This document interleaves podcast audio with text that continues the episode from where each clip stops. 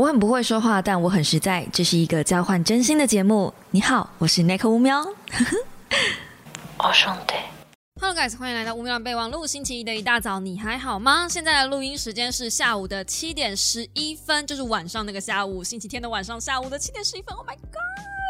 我在一个超级正常的时间开始工作，哎，为什么呢？因为我就是暂停工作了一个礼拜多，两将近两个礼拜，我就是全心专注的把呃该做的事情做完，然后剩下不该做的事情我就不要去做，我让自己有点像是维修假，嗯。维修假，因为我还是没有办法全然的把工作放下，但我真的很想要有一天练习，就是给自己一个长假。你们知道，我就是开始做这个自媒体之后，我真的就没有真真正正的放过假，哪怕就算我是出门玩或是去看展览，我也都在记录跟拍摄，还有经营自己的 IG 啊、社群啊，whatever，找题材啊，想到什么东西可以跟大家分享啊，就是脑子从来没停下来过。我最近看了一本书嘛，就是在讲 Nixon 的一个工作状态。我是真的觉得我需要 stop，不是暂停而已，是真的全然的静止自己的脑子。我需要怠惰一下。对，好，那今天呢，跟大家分享的是一个。很奇妙的主题，就是我其实原本只是只是注意到这个话题。那在这之前呢，我压根就没有想过我会被卷进这个风波里面。那我本来呢，也就只是分享人家的一篇贴文，在我的现实动态上，我就笑笑哦。那故事上是这样子来的。首先，我追踪了一个叫做雷秋律师，就决定是你了。如果你们不知道的话，他是一个非常会做梗图的律师。那我是在《童话里都是骗人的》某一集里面听到他们的一个对谈，然后那一集好像是在讲，因为他本来就是离婚律师，所以我就莫名的就那个时候那个状态，我状态很不好嘛，我就想说，哦，离婚律师哦，没必有一天会用得到，我就加入他的 IG，然后慢慢的 follow 他。那我发现他是一个非常会做梗图的律师。所以我蛮喜欢看他做图的。那之后呢？最近呢，有一天呢，你们也知道的，就是咱们的理科太太上线了，出了一个资商笔记，就是分享他的一个在资商过程中这一百个小时里面他学到的东西，然后把它整理出来，变成一套学习系统，分享给大家这样子。其实我认真去看他的整个的，就是那个。课程规划比较像是我们一般在市面上看到那些心理学的书籍，可是大前提是那些心理学的书籍都是有一些就是有名的声望的人下去做，或者是心理学的老师、心理学教授出来写的书。那他感觉就是把这些东西整理，然后变成是他一个嗯心得笔记这种感觉。那他再把它包装成课程，然后分享给大家。那其实我一开始你们也知道，我就是这个广告的 TA，所以我很早在他刚开始还没有任何事情风波出来之前，呃，好好丢的广告就有宣传到我身上。那我那时候看到的时候，我的心态我就嗤之以鼻，我就划掉了。我其实没有想太多，就是我心里面的第一个想法是，哦，这个也可以卖哦，然后我就划掉了。这样，因为我的感觉是。呃，我先说，我是对这堂课保持着不好的那个面向的，所以如果你是对于就是理科太太智商笔记这个东西，你非常非常喜欢，我跟你们说，我要先消毒，还是可以买。就你喜欢，你还是可以买。可是为什么今天我会觉得这东西不 OK 的原因，我就是要在这边跟大家分享，或者是先跟你们讲说为什么会有今天这一支 Podcast 的由来。本来我根本压根儿不需要再去宣传这个东西，或者是我再去聊这个东西，但我发现我在 IG 上跟人家吵架，或者我在线动上无论的一直不断的在回复各各个人，但我发现你们总是会有办法曲解我的文字，就是我的文字 somehow 可能是诶。贵为说书人，但文笔真的不太好。这样我没有办法用三十到五十字的内容，不带情绪的方式去跟大家解释我现在到底想讲什么，所以我才有今天这个分享。那好，回到我们那个，因为呢，就是回到我们那个贴文，那个贴文我是势必是一定要呃跟大家聊聊的。那个贴文，简单来说，这个律师他截图了，就是。好好插理科太太，然后理科太太智商笔记。那其实大家最大诟病就是，我不是咨商师，我不能帮你咨商，但我在咨商师的另一头与自己奋搏了一百多个小时。我想以学姐的身份分享我的笔记，陪你走过这一段。然后下面就是他另外一张图，是理科太太维他命遭罚，然后卫生局认为一瓶抵十二瓶的广告违法。网红首例，理科太太违法代言医材，然后遭罚二十万。那接着内文就是写说，我不是律师，我不能提供法律咨询，但我和律师熬了很多免费咨询，超过一百个小时。现在我想以当事人的身份分享我利用律师的经验，挂号记得付我钱钱。这样，它就是一篇这样的贴文。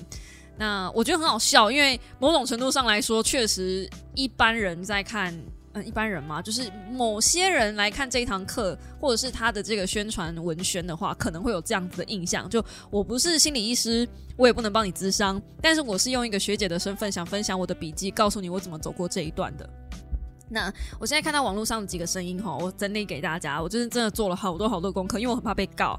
那也有小猫跟我讲说，就是有人已经准备，嗯，就是理科太太那一边哈，有有准备了，就是要来提告这一些我们的这些就是反对声浪这样子。我是不晓得台湾什么时候变成一个这么高的集权主义了，就连现在连我们怎么样反对都不行了。这样好，OK，好，现在只能只能认同了是吧？OK，好。那反正呢，反正呢，我现在就是冒着一个被告的风险。哎，反正如果真的被告的话，我知道去哪里找律师哈。好好，那呃，现在就是我讲一下我对于这个东西的看法。首先，第一个，我看到网络上有人讲说，那阿迪也可以出书啊，就是阿迪也出了书，在讲自己忧郁症的事情，怎么现在李克太太出智商笔记就不可以了？我觉得会有这个声音的人，一定是没有看过阿迪他的那一本书。是在写什么东西？OK，我现在直接拿阿迪那本书跟理科太太的课程内容跟大家做一个比较，你们应该就会知道为什么这么多人对于理科太太的智商笔记有这么大的 questions，不是反感，是困惑。好，因为理科自己也讲说，哦，我课程都还没有上来，我就是我影片都还没有出来，你们怎么就在质疑我？你们是看到什么东西？OK，我就直接讲吧。阿迪的那一本。书在讲他的忧郁症的过程，是整个过程，从他还没有意识到自己有忧郁症，他只是觉得自己工作压力很大，到他。真的就是开始觉得自己发作，然后到他之之后怎么样经历了低潮，然后去寻求医生，这感觉有点像流水账。就是我今天早上起床，我觉得我心情很不好，然后我觉得我很焦虑，我觉得我很不舒服。我走进急诊室之后，我呃看到那个医师之后，我还没讲话我就哭出来了。这个叫做经验，我应该没有说错吧？你可以把它理解成 vlog，但这个叫做经验。好，那接着我们来看理科太太她的智商笔记是啥玩意儿哈？嗯，她自己有列她自己的课纲出来，那她还有使用说明书，甚至还有练习音效。那她的课纲呢，最主要的四大阶段说：一，先从察觉自己身体与情绪开始；二，辨别自我状态，与自己展开对话；三，自我延伸与其他人的关系，四建立自评系统，接受改变中的自己。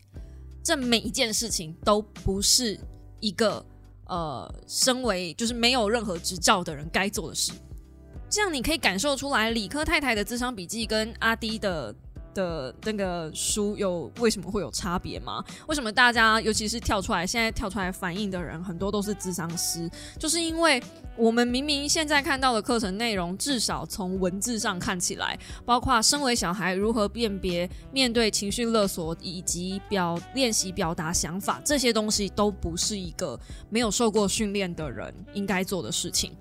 我也看过很多就是类似这样子心理学的书籍，可是我从来、从来、从来没有告诉任何我的粉丝、我的小猫，你应该怎么办，你应该怎么做。我都是能够在当下告诉他们说，你可以看什么样的书籍，有什么样的建议，然后你去找什么样的咨询，你去找去去哪里找帮助。但我从来没有办法主动的跟大家讲说，哦，那你现在就是去探索你自己内心的小孩，这完全不是同一件事情。大家可以想象一下吗？然后就是应该应该我这样讲就蛮明显的吧？应该你们这样就可以听得出来，就是那个差异性。为什么我会说阿迪的东西可以，然后那个理科的东西我觉得不是很 OK？就是你可以感受得出来，理科的明显它的专业度，它为了要卖课程，为了要让课程之所以是个课程，不是只是单纯的一个我今天跟你们聊聊天的样子。他必须把他自己的那个课程内容拉的专业一点点。但是当他专业一点点，他又说我不能够提供你们任何资商的内容服务。那这东西到底要定位在哪里？因为他已经跟你们保证了，我不会提供任何资商，可是，在下面又有自评，所以他。不能提供资商，也就是说，我不能够帮你什么，但是我能够提供工具给你，让你学着怎么自己帮助自己。我靠，这事情很大条哎。嗯，第二个我觉得就是毛病点，就是因为有有有小猫来跟我讲说，哦，因理科这堂课他很喜欢，是因为他觉得这堂课出现是在帮助别人怎么样越过那个资商的障碍。障碍性就可能有些人不敢去咨商嘛，不知道自己需不需要这个东西啊。那可能上完课之后，他就觉得他自己需要咨商，就可以去找咨商师这样子。那我只能说，市面上有很多这样的产品是不需要花到一千七百多块，将近两千块的。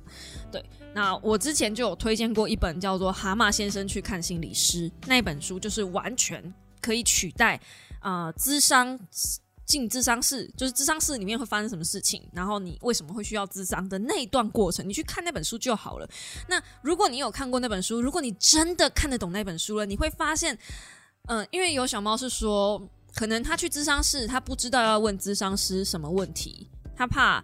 有人会怕浪费那笔钱，因为毕竟一次智商就要两千块，那不是一个很小的数目嘛，哈。所以有些人就觉得说，那我就是要学会问问题呀。我如果看了这堂课之后，我先花了这个一千七百九十九块，我就学会呃怎么问问题，那我就可以把那个智商师的效益，就是去智商的时候去发挥更好的效益嘛，因为我就知道我怎么样去问问题了。孩子，智商，如果你真的有去过的话，你就会知道问问题的人。不会是你，拜托！如果你真的有看《蛤蟆先生去看心理师》的话，那个我记得第一个章节，那个智商的蛤蟆先生一坐下来，然后就是问那个智商师说：“好吧，那我现在该怎么做？”那个我记得那个白鹿医师哦，就就直接讲说：“那个不是我们，我们现在不是这样子，智商不是这样的一个行为，你要甘愿自愿来智商。”然后你有发现吗？在这问问题的过程中，问问题的人不是你问智商师，而是智商师问你。只有智商师会去跟你对谈的过程中，他会知道问什么问题，然后去让你自己发觉你自己的问题在哪里。你才是回答问题的人，你不是发问的人，所以你不需要去学会怎么问问题。OK，这就是所有的智商师现在在担心的东西。因为我觉得最大的毛病是，很多人可能会，嗯，因为智商很贵，所以呢，他就觉得说，那我先看这个东西，也许可以取代智商。毕竟理科太太的招牌这么大一个嘛。好，那虽然理科太太说，呃，这个东西不提供任何智商服务，它也不是任何智商服务，但至少我有一个准备动作，是不是我就，呃，能够对智商有所了解呢？哦，OK，如果你是抱持着这样的心态的话，我真的觉得就是真的不要花到一千八这样。那个蛤蟆先生去看心理师，先去把它看起来，那本书真的很好用。好，然后在你看完这个东西之后，假设你真的我觉得哦好棒哦，那我去找心理师，我去找智商师来聊聊好了。那如果你说你听到一半之后发现，就就跟智商讲说，哎，不对啊，可是我听那个理科太太的那个笔记，我觉得不是这样啊，就是因为那个上面怎么讲怎么讲哦，我觉得我的状态应该比较像是他怎么了，所以你讲那个状态就不太正确啊，会不会有人这么做？你不要说不会，因为一堆医生现在为什么那么讨厌 Google，就是因为一堆病人先去 Google 里面查了自己的症状，然后去看医生的时候就会跟医生讲说，不对啊，可是我看 Google 上面是怎么写怎么写啊。现在这就是毛病所在。这堂课如果发展的好的话，也许是可以让一些人对于智商这件事情没那么却步。但就目前的发展看起来，我觉得他教大家的是不需要尊重专业这件事情。毕竟都已经发文叫人家酸民，并且叫人家闭嘴了嘛。有这么多的智商师跳出来，都在反映说这堂课的包装不可以，甚至是他的用词也不可以，他的宣传不可以。你不要叫做智商笔记，你叫心得分享，其实就没有什么问题了。但是为什么一定坚持要用智商笔记，而且一定要用学姐的身份？然后智商一百个小时就叫自己学姐，那那一些常年常年在智商的人怎么办？就我不知道，我觉得我我自己看到那堂课的时候的那个整体的包装，我觉得就是一个商业行为。因为当初那时候我在跟小猫举例的时候，我是说我也不会想要开说书课程，因为很多人可能会觉得我看了说书影片之后，哎，我就好像把这本书看完了，所以也有也有那个疑虑，就是哦，我是不是看了这个智商笔记，然后我就把这个智商这件事情做完了呢？就那时候我是站了这样子的一个立场在跟他聊。那后来小猫也是说。那你可以开你自己的就是线上课程啊，你有一天你也可以开说出说书课啊。我就觉得，如果我开了我自己的说书课，那其实我就是用别人的经验跟别人的心血在赚我自己的钱。我觉得这样子很不 OK，就就有点像是咀嚼后然后再贩售给大家。我觉得主要是那个，嗯，咀嚼跟贩售的那个行为、那个动作，我觉得不是很舒服。可是如果今天我是一个经验分享，就就是单纯的我跟大家讲说，哎，我读完的读书心得是什么，然后我放在 YouTube 上，然后大家随喜，你们爱打赏不打赏，你们就就是就是你们自己自愿的。我觉得这种行为，我我反而比较 OK。所以如果今天理科太太她分享的这些东西，她是放在她自己的会员频道里面，或是她是在放在就是自己的 YouTube 上，大家随喜，我觉得。这个东西我也不会这么的，就是嗯，台语有一句话叫“奶热 ”，something wrong，就觉得哎，怎么好像哪里怪怪的这样子？因为我们其实也在网络上分享很多，就是我们看到心理学的东西嘛。然后啊，比如说你要发掘自己的内在小孩啊，怎么跟自己的内在小孩对话呀？类似像这样的东西，我们在书上看到，我也会跟你说我在哪本书上看到这个玩意儿。然后呃，大家可以去就是找出来看，然后学着照着做这样。因为这种事情我们也做过，可是我们从来不会抱持着立场是，哎，我们这个是智商笔记，主要是智商这两个字踩得太硬，然后后面又有告诉你一个自评的部分，这两点就是被人家抓着一直狂打的地方。那后来他还有说，呃，嗯，你这终究是呃市场买不买单的问题，而不是人品的问题吧？然后我就回他，我从头到尾。都没有说人品问题吧，就是赚钱怎么赚而已。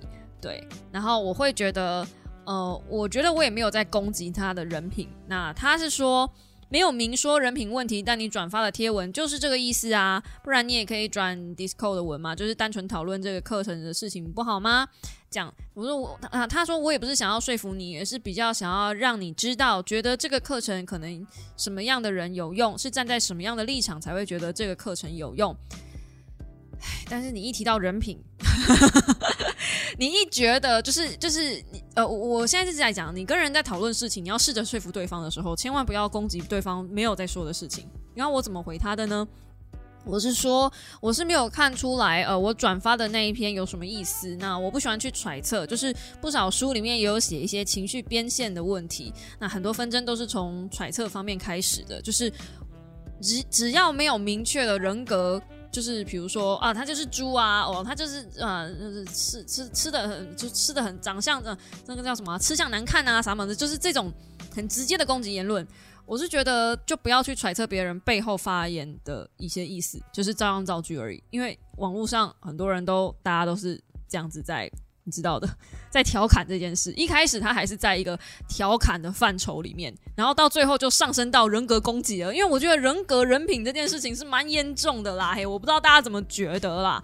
那这这件事情这几天开始延烧嘛，然后有开始很多的的新闻出来。那我只是要跟大家说，我今天不是要蹭。对，我知道很多人会开始说，哦 n i c o 就是要蹭啊，那现在就讲这件事情要蹭，不是，就是因为有人来我的频道，就是来我频道，不是来我的 IG 后台，就是在那跟我讨论这件事情，那我觉得用呃文字没有办法解释清楚，所以我才开这集 Podcast。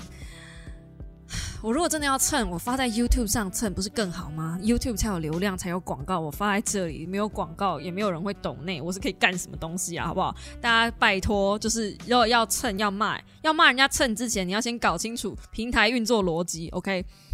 我如果真的想蹭，我如果真的敢蹭，我就发到 YouTube 上了。我就是因为胆小怕事，不想要太多的那个理科粉来我这边把我淹死，OK？所以我才不想得罪人，我才在这边把该做的事情解释清楚。因为我相信会听 Podcast 的人，就是一些嗯是我的小猫，但与此同时可能也是理科的小猫，然后想要搞清楚这中间的问题所在。那我也是分享给大家。我觉得如果你认真。就觉得这个东西有用，你觉得他分享的东西，他能够把嗯咨商的过程整理成大重点，然后分享给你，你觉得这东西很棒，值一千七百多块的话，你去买，我有阻止你吗？没有嘛，对不对？我相信好好上面开的课一定还是有基本水准，至少人家灯光大、剪辑，然后什么？如果你看理科漂亮，你相信上看着赏心悦目，他讲话，我觉得也没什么不好啊。我再补充一个，呃，阿迪的那本书最后是有讲到如何面对一些心理。的问题，但是那一帕呢，完全没有他自己个人的介入，那一帕完全是请另外一个心理的团体，叫做小玉乱入。我相信如果有在关注忧郁症这方面的题材的人，一定知道这一家这家人哦。然后还有嗯。这家人这个团，反正就是这个公益组织，然后还有一些就是心理，他当初跟他咨商的心理师也有参与这本书的著作，然后也有访问他们家人，当初他在发病的时候，他的身边的人是怎么样看，就是他觉得呃身状况不对劲，然后呃怎么样的就是在什么样的状态可以帮助他什么的，就是比较像是医生跟家人的对谈，还有嗯。公益团体出来怎么样去面对这样的个案？所以后面完全就不是阿迪进入了。所以如果说李克太太这支影片，他他的这个教学是他跟智商师的对谈，那我就觉得没什么太大问题。可能是他自己就是发问，然后智商师出来教人，智商师出来讲话，那我觉得没有问题。可是现在看起来不是啊，现在看起来他是用一个学姐的姿态，想要教大家一些什么事情。他是站在灯光底下的那个人。完全没有智商师的那个影子影子在。那如果你要学一个东西，我是不知道大家啦，就都有老师了，为什么要找学姐呢？就我我不知道你的心态是什么啦。但通常我是不会去麻烦学姐的话，我是比较想要专心上课啦。无论是什么东西，那你用学姐的姿态在讲智商这件事情，其实也不是很正确。因为同一个问题，哪怕都是忧郁症，哪怕都是好婆媳，我好随便讲，就是你都是在同样一个分类底下。一百个人出来会有一百个智商的结果，一百个人的心理状态会有完全不太一样的的的用处，所以你把它当成北医女的笔记在卖，那这就有点怪啊！因为一加一等于二，在这件事情还没被证实错误之前，至少一加一是恒定等于二的。但是，就是你跟我的心理状态，我们怎么会一样呢？你怎么会完全知道我呢？在更在更大前提是你甚至没跟我聊过天呢，李克太太完全没有跟我们任何一个人接触过呢，怎么可以一套通用全部东西呢？要一套打通全部，那个叫做通论。如果所有的人都可以用通论来解决的话，这世界上就不会有那么多人际关系的毛病了，是吧？我就不需要看那么多人际沟通的书籍了，反正大家一套东西就可以解决了嘛，是不是？为什么同一套东西需要那么多一直不断的反复讨论？就是因为大家没有共论呐，没有共通概念呐。然后啊，然后就是最近这几天，大家就是都会有贴一些东西出来嘛。那我这边就是有看到几个心理师，他就有分享说，嗯，智商笔记只是惯着个人智商名义的个人学习，所以呢，他其实就像我讲的，他其实是一个笔记本的概念。哦，然后他说，如果真的应该要肯定智商，应该是鼓励大家去找智商心理师，让他们从自让他们自己从智商中得到获益，而不是从一个学姐身上学习。即使是治疗过后恢复的当事人，想要从事助人者的工作，也是要循规蹈矩，接受正常的训练。没有一个人会直接打着智商过的名号出来开课。嗯，我觉得这是最大最大的毛病状态，跟嗯。就是一个一个目前现在的那个啦。那这个智商师他还有说，如果你买这堂课，你也许不会受害，但大概也很难受益。就是回到最根本的，我就直接念他的文章了哈。大家如果想看文章的全部呢，我会放在下面。这个是这个心理师写的，我觉得蛮中肯的这样子。那回到最根本的，智商的学习其实是个人的。我知道如何处理夫妻之间的冲突，知道现在到底要不要离职，从性侵中的经验中恢复。智商的学习从来不是去获得一套到处教授人的知识，而是解决你当下人生遇到的困难。那理科太太的智商收获，理论上也只能回应到他个人的难题。凭什么一个人的个人经验就能解决到所有人的困难？而且，咨商的目的应该是专注于他个人的难题是否解决。如果一个人在咨商过后的焦点是从呃他从心理身身上学到了多少技术，那这样的过程也许称不上咨商。而所谓的智商笔记，其实也根本没有什么参考价值。如果你的生活状态够好，你可能不会从中受害，只是抱怨自己花了冤枉钱却没有得到帮助。那如果状态不好，今天透过这份智商笔记，你就是获得一个处于危机状态的当事人，将自己交给了一个网红 KOL。如果一个人跟你说：“我因为感冒过一百次，所以我可以帮你治疗癌症。”你会有什么感想呢？至少我是宁愿去找专业的医师，而不是找一个生病过后康复就能说自己能够治百病的人处理我的困难。我觉得他呃比喻这个癌症是有点夸张的啦。但就算我从小到大生病，我常常嗯那个那个什么扁桃腺发炎哦，我也不会想要去找一个就是常常扁桃腺发炎的人问他说啊，所以我现在发炎了，我该怎么办？这样子就是还是会去找医师拿消炎药啊，就就就是这样啊。嗯，那。很多人就说，呃，这这这篇文章下面还要写，其实我也是这么认为。就这一堂课其实是收获了，呃，不想咨商却又偷到咨商收获的人，懒得去咨商，没有钱去咨商，不敢去咨商，这是同样一种心态。反正无论如何是同样一个结果，那你就赚到这一些，就是这一堂课就赚到这一些人的一个弱点，就是呃，去收获他们的一个弱点。啊，好像不用真的踏进去了，哎，我就可以收获了人生百态。那当然啦，我知道可能会有小猫会讲说，哎，不是啊，我就是得到一个经验呐，就是我今天，嗯，可能也会想要看别人是怎么样从跌倒中站起来的，这是一个就是辅助经验嘛。那 again，如果你想要看到的是经验，他怎么从跌倒中站起来的，有本事他就要先把怎么跌倒的先告诉你，啊，然后你要知道他怎么跌倒的。他跌倒，他们什么状态？然后他跌倒后，在低谷是什么样的心情？以及他怎么样从低谷一步一步爬起来？我觉得这个才叫，这个才有参考价值。对于一般普罗大众的人来说啦。这个才有参考价值。那后续怎么跟智商师聊天，然后智商师怎么帮助你的那一些东西，讲难听一点，如果你讲论述、讲理论的话，大家都会讲啦。理论其实都一样啦，什么心理状、什么破窗效应啊，那些有的没的心理学的东西，大家其实大同小异。可是真正的美感，就是智商的关键点不在于我被诊断出了什么毛病。然后我用什么样的呃招式把自己救起来，这些都不是重点，重点是在你跟智商师接触之后，他对你说了什么话，他做了什么事，触动你，让你去思考，重新去思考，去找到自己，然后把自己站起来，把自己扶住，把自己稳住的那个过程。其实智商很像是跳双人舞。我好像是在这句话也好像是在那个蛤蟆先生去看心理师里面看到的。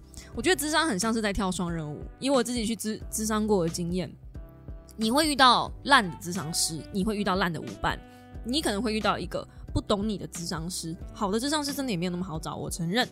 但如果你遇到一个对的人，一个会领舞的人，你这场舞，你这支舞就会跳得很顺。所以智商不是一个。嗯，你今天跟了一个智商师，然后就能跟他一辈子？没有，就是智商师有的时候你甚至是要去多试试、多踹踹，才有办法找到一个对的智商师。所以我也在呃理科太太的那篇贴文下面看到说，呃，真的是有没有同理心的智商师，好像很云淡风轻的这样什么随便就带过。我记得我也有分享过心理学的书籍是。真的有很烂的智商师，秉持着自己好像你呃，就是学历很很厉害，就鄙视自己的病人遭受的一些事情。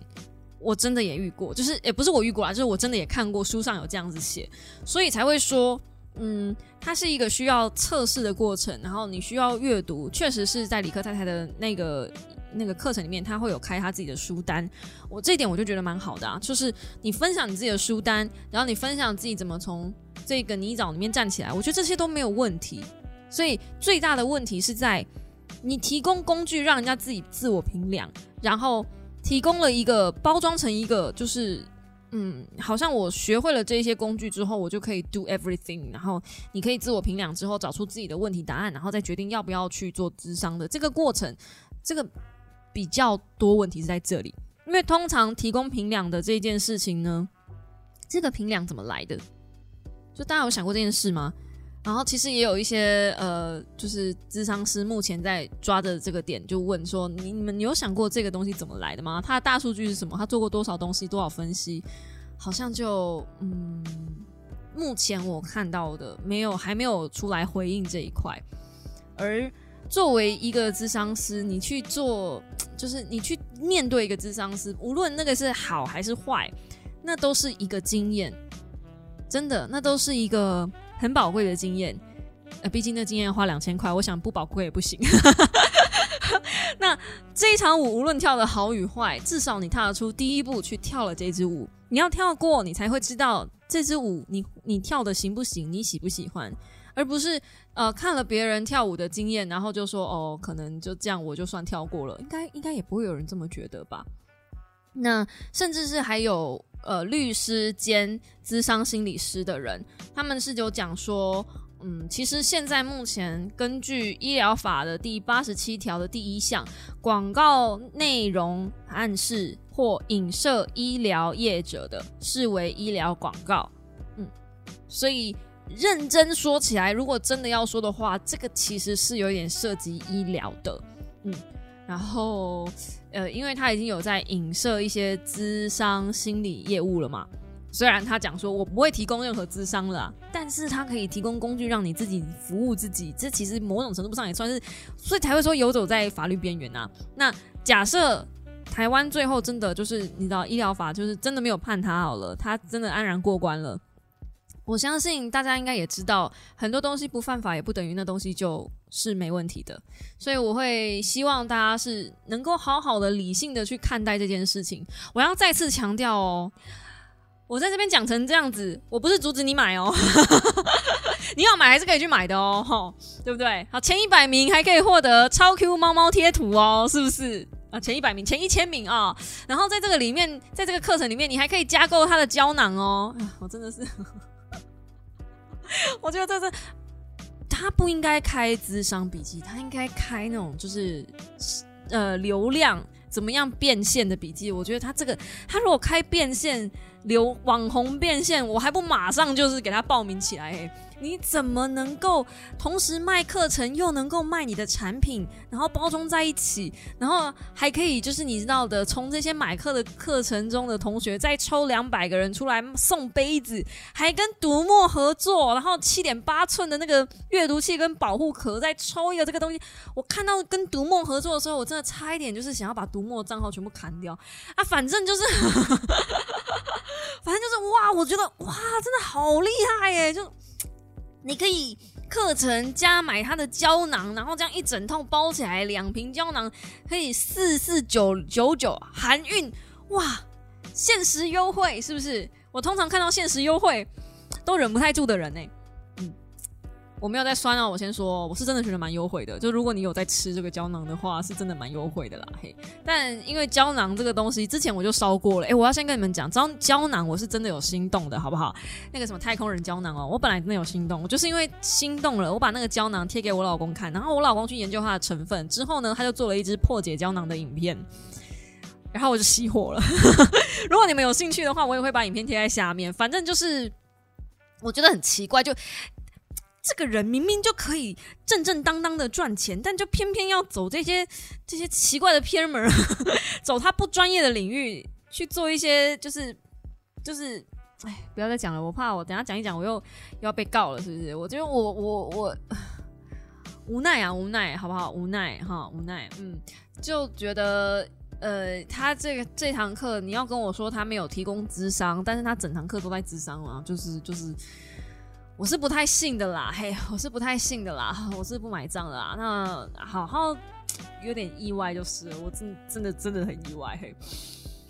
哎，反正很多人都跳出来讲啊，我可以把我的收集到看到的一些资料，现在都放在影片下方。关于不过是仅限于到今天目前为止，现在录音这个时间啦。对，因为之后我相信还会有更多更多的人这件事情烧起来，这样子。我相信这件事情不会仅仅止步于此，绝对不会。嗯，因为它还有十八天的呃倒数募资时间，那呃有一说一，追根究底啊，以商业的角度来看这件事情，这个操作很厉害，从命名开始引起诸多争议，然后现在上片各大的新闻版面，还有诸多的心理师去分享这件事，全部都在 T A 点上。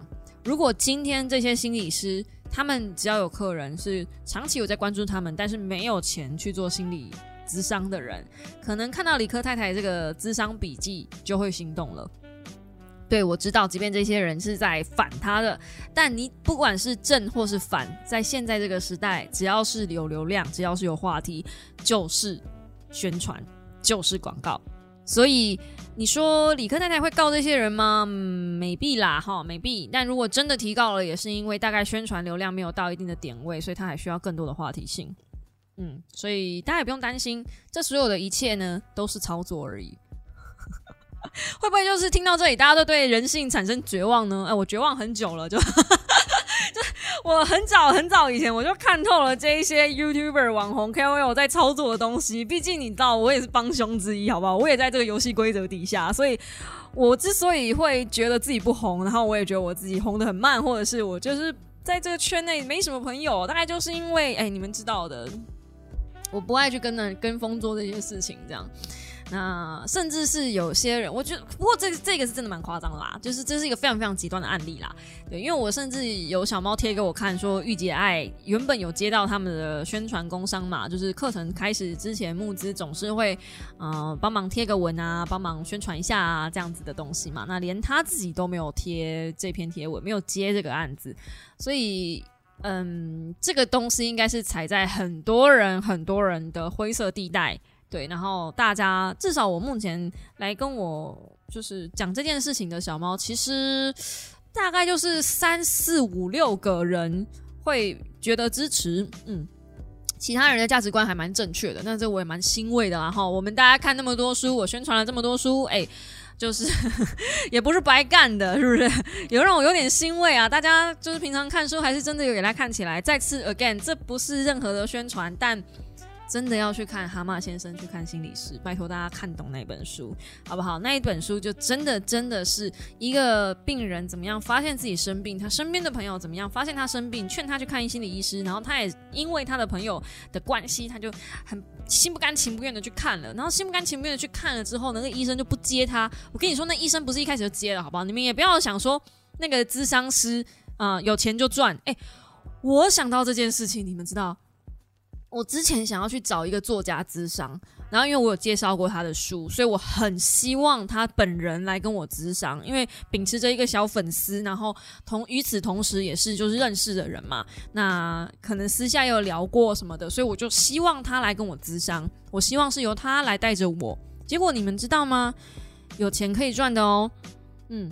这位咨商师他跟我说，因为我们两个人算有点交情，而且你也介绍过我的书，我觉得我这样子的话帮你咨商不够公正，我帮你介绍我的其他同事给你，这叫做咨商师，这叫做职业道德，好不好？拜托大家尊重一下职业道德。就那时候，其实我我第一个瞬间我被拒绝的时候，我是有点受伤的，就是我就觉得说，可是我好希望找你哦，就是你知道，我还可以顺便要签名。也许是这样，所以他不帮我智商。但后来想想，对，因为必须要在一个纯客观的角度下去下去看待每一个个案，他们才有办法真的帮助你。所以我会觉得说，嗯，不要小不要太小看智商这件事情。智商真的不是随便找一个人陪你聊聊天，然后让你没事，让你抒发一下、抱怨一下就好了。我觉得真的不是这样。Again。蛤蟆先生去看心理师，拜托大家，我这我我这一支这支 podcast 到底讲了多少次这本书了？哦，大概每讲一次就表示我深痛的深痛欲绝的感受到，就是大家可能看不懂这本书，可能真的还有小猫没有看懂这本书。就他从头到尾都那个蛤蟆先生都不是站在一个嗯，至少他刚开始他是站在一个被动状态，到后面他变成主动的时候，其实他。心理师作为心理师那个角色，他也真的没有问太多问题。那蛤蟆先生还是好了。你们大家不要说觉得说，哎，那就是一本童书而已。那跟我的状态一定不一样。咨商的过程大概就是那样。也许咨商的很多细节不一样，长度不一样，呃，高度不一样，浓度不一样，品质不一样，但是过程是一样的。好，这跟做爱很像啊。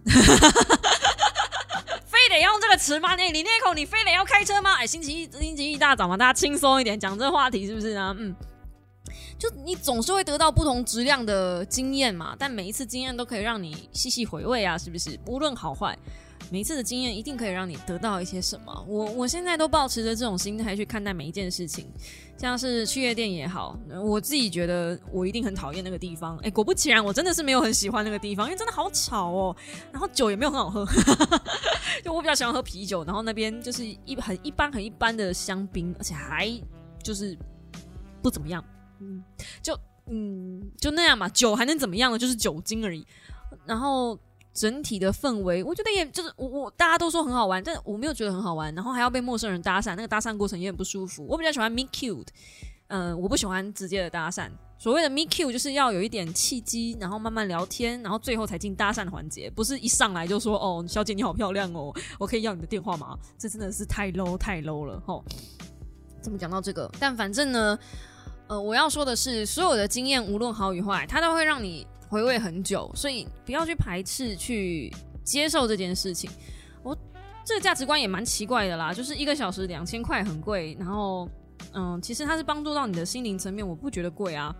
如果你们有去做一些 SPA、桑拿啊，那些东西也是帮助你放松啊啊！我再举一个例子就好了，那个在 Virgin 里面有一堂课是也是按摩。可是它是帮助你的身体的筋膜按开，就是按把筋膜松开。那你做运动的时候呢，就是也是可以更柔软你的身体，等于是帮你把身体雕塑就对了。那叫什么啊？反正就是放松筋膜的一个课程。嗯，一堂课要一六九九，也是贵啊。那我觉得也是贵，我真的不会觉得那是我不会说那是便宜。可是那个东西对你的身体有好处，那你敢随便这样买吗？就是就是。如果说一个人完全不懂你身体的构造，然后随随便便你就付钱了，让人家随便这样按，也不是一件好事吧？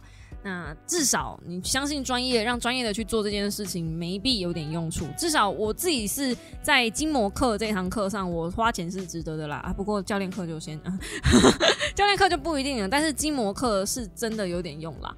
嗯，呃，呃。顺带一提，就是因为我是在 Virgin 上的，Virgin 的课程应该会比外面的贵。外面的筋膜课可能没必比没有那么贵。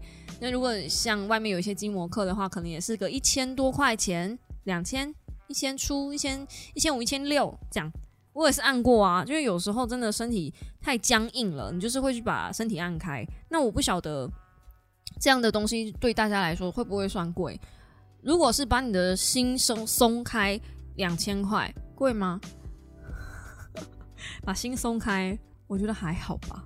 而且可能一个月就是，他也不是一个月就每个礼拜都去，或者每天都去，他可能是一个礼拜一次，或者是两个礼拜一次。我相信，嗯，怎么讲呢？如果是真的对自己身体有帮助的东西，我是蛮舍得花的啦。因为身体，尤其是心。有出了毛病的话，那个后面的后遗症其实还蛮可怕的。尤其是我自己下去过、见识过地狱是长什么样子，我真的这辈子再也不想再下去了。认真，认认真真。所以啊，我不会开那种线上课程，是嗯，没有出于自己原创内容的东西。就如果我今天开了一堂线上课程，取用了什么样的资料，我也会告诉大家这个资料是从哪里出来的。然后加上我自己的经验，那我分享给你们。这也是我做说书最初的动力，以及现在目前我做说书的一些原创的东西。无论我分享哪一本书，我很坚持要加上我自己的生活经验，因为我的生活经验是你们得不到的。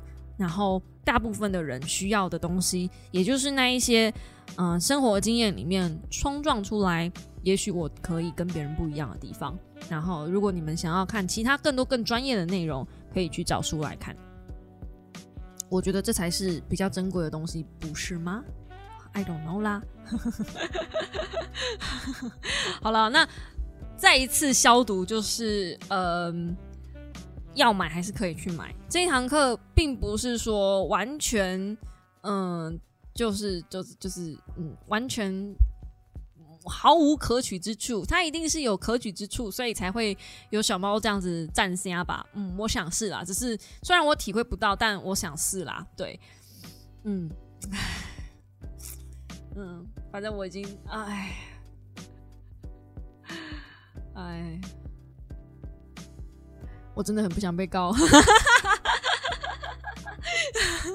拜托不要告我，我已经宣传成这样了哦，就是对，就是这这只是我自己的意见，然后也有可能我不是 T A，对，因为我是一个可以靠阅读、可以靠学习，然后可以靠多方的，就是自我觉察，我也知道怎么样去跟自己共处，然后如果真的不行的话，我也知道去哪里找智商师的一个人了，所以这种笔记我觉得我是不太需要啦，而且如果真的是要论笔记，要论那个学位。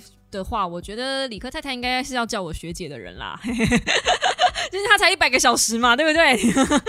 我应该不止哦，我应该不止哦，嗯，而且，嗯，我还在那个就是泥沼里面哦，就是活得好好的，就是出淤泥而不染这样，对，所以啊，剩下的就不用多说了，再多说，我很怕。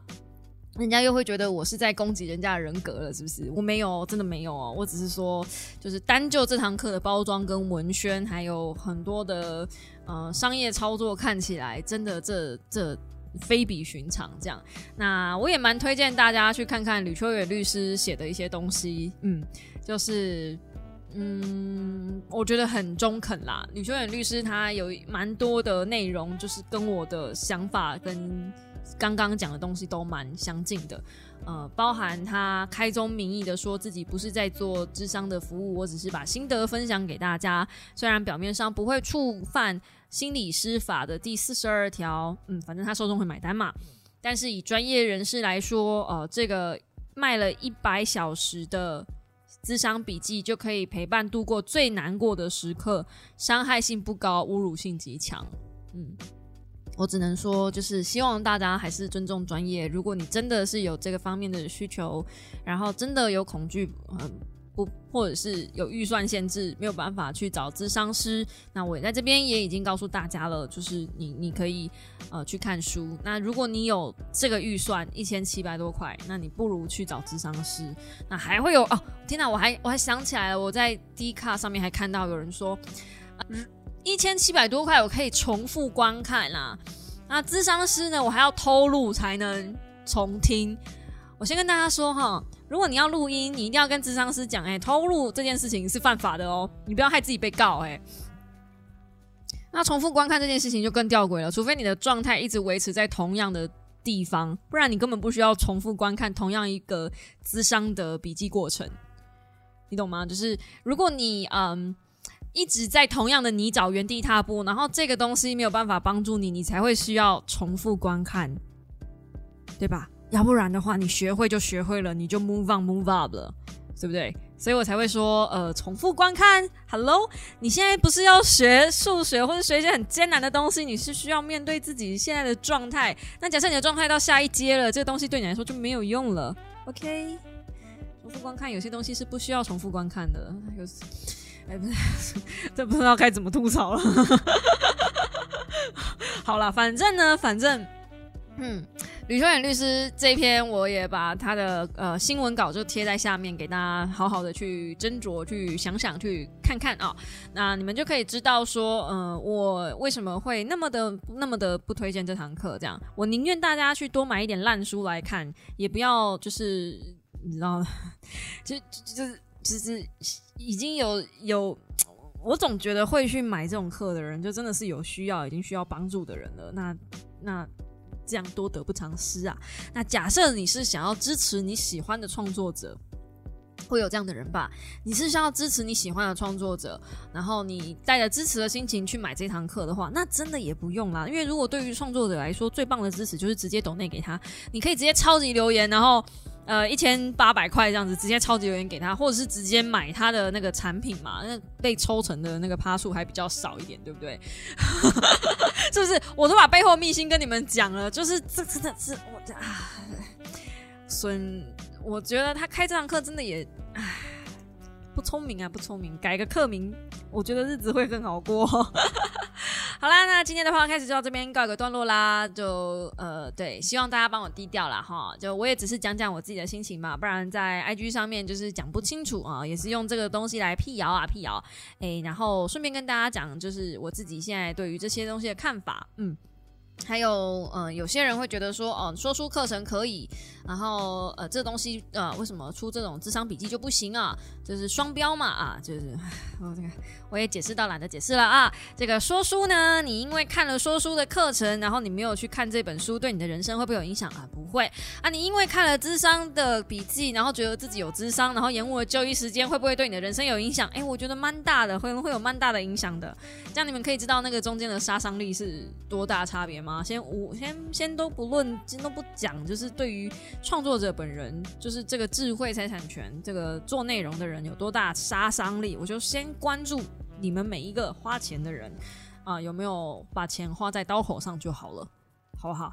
对啊，那就反正老话那一句啦，我在这个抛开里面讲了 N 百遍了啊，你你想买还是可以买啊，我已经先告诉你我不买账的原因了，好不好？这只是我不买账的原因啊，我没有鼓吹大家不买哦，嗯。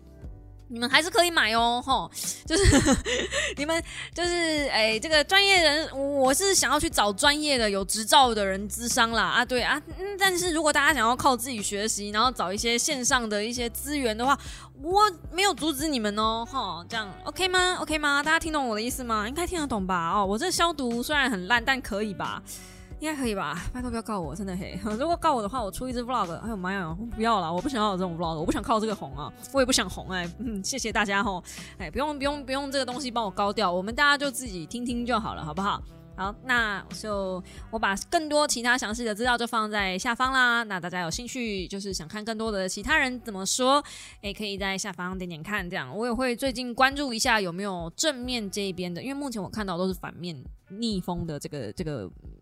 言论如果有正面言论的话，我会再继续补充给大家哈。我们做一个呃正面反面的这个报道，这样子才能平衡报道嘛，是不是？我们要公平、公开、公正啊！我们没有在损毁任何人的人格啊，只是单纯就这件事情，好好的跟大家来聊聊。为什么？我觉得哎，这个无论是谁啊，这个笔记都不要乱卖，尤其是智商的这个过程都不要乱卖哈。无论是谁，好不好？我今天没有针对谁了。无论是谁，这个东西我真的都，我也不会把我的智商过程的笔记给你们分享啊，是不是？我只会告诉你们，我那时候在智商室哭得很惨啊，但是我也不会，就是你知道，告诉你们说智商室跟我讲了什么什么，然后就是要用什么样的工具什么的，这个我都没有跟你们讲过吧？是不是？对啊，所以唉，就先这样啦。大家早安，星期一的一大早，希望大家听的还愉快啦。我们下个星期一同一时间五秒的备忘录再见，大家拜拜。呀。